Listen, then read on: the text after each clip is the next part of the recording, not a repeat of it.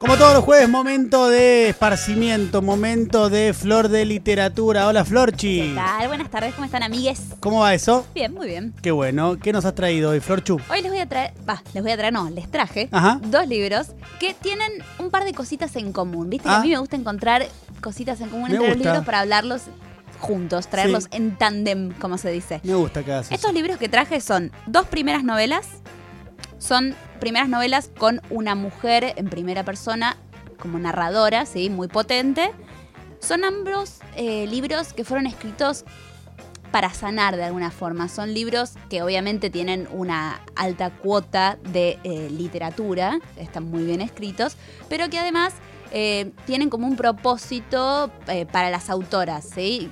De sanar, de reconstrucción. Y eso tiene que ver porque, cuarta cosa en común, ambos libros están vinculados con la dictadura. Y no son el, típico abordaje de la dictadura que muchas veces eh, estamos acostumbrados a, a escuchar o a leer historias de las víctimas que son bastante tremendas, sino que tienen eh, otros ángulos. El primer libro se llama Una familia bajo la nieve, está escrito por Mónica Zweig y lo editó Blati Ríos. Tiene tres ejes fundamentales que atraviesan toda esta historia.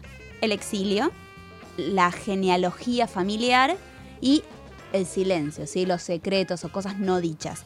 Es la historia de una familia que se exilia en el medio de la dictadura a Francia.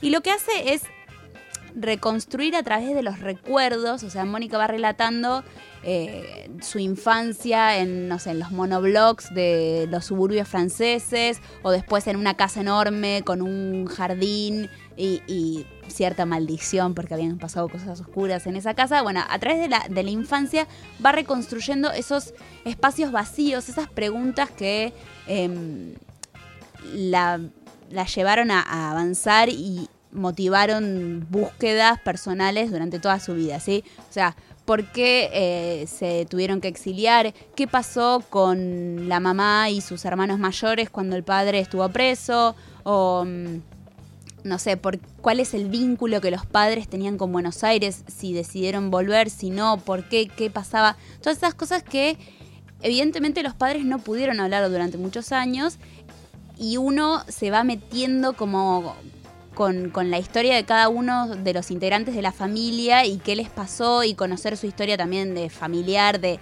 o sea, el padre era comunista y por qué había sido comunista, se- cómo habían sido los padres del, del padre, o sea, los abuelos. Está muy bueno y además hay algo muy lindo y muy interesante que es el idioma en sí mismo, o sea, ella eh, hay, cosas en la novela, digo, que la madre estudie de grande letras o que ella también tenga una afición por el idioma, cartas en, qué escribir, incluso ella no sabe, o sea, una cosa que se planteó cuando escribió esta novela era en qué idioma escribirlo, si escribirlo en francés, si escribirlo en castellano. Eh, es muy lindo cómo entender el lenguaje como parte de una identidad y eh, cómo fue modificándose a lo largo de la vida de ella. Y el otro libro que les traigo es La mujer fin- sin fondo.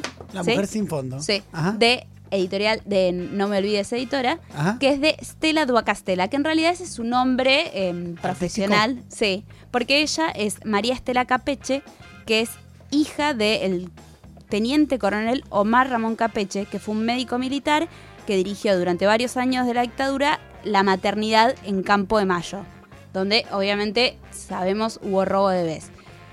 Esta historia eh, no está con el nombre de ella, sino que es Irene, el personaje que va a representar a la autora, y hace como una revisión de su pasado para reconstruir o armar esa mujer que no sé, una mujer no rota, que sea una mujer no rota. Y tiene dos cosas que están buenas, que es que retrata una época de la dictadura militar desde, entre muchas comillas, la gente común, o sea, no de la militancia, de, de los partidos políticos, sino como la atmósfera que se vivía de la gente que no estaba involucrada políticamente, eh, cómo era, no sé, ir a hacer tus actividades, como esa cosa medio ingenua que, que la sentís de cómo estaba retratada la gente. Y eh, incluso ella, cómo no identificaba o no sabía bien qué hacía su padre hasta después de unos años. Y lo otro que está bueno es que eh, como decía antes, no está escrito desde el punto de la víctima, sino desde la gente que perdió a alguien. Cómo vivimos o vivió esa gente o esos personajes sin una persona. Digo, la, trabaja la, la figura del desaparecido, pero desde el lugar de las personas que quedaron acá y en general son mujeres las que encarnan estos personajes que no sé hay una abuela paraguaya matriarca que es divina o sea hay lindos personajes que te cuentan cómo atraviesan esa situación así que les recomiendo estos libros. No solo hay que hablar de estos temas cuando son fechas especiales, ¿viste? Dice uno, bueno, para el 24 de marzo vamos a pensar. No, hay que tenerlos presentes y está bueno que también se puedan abordar desde otros lugares.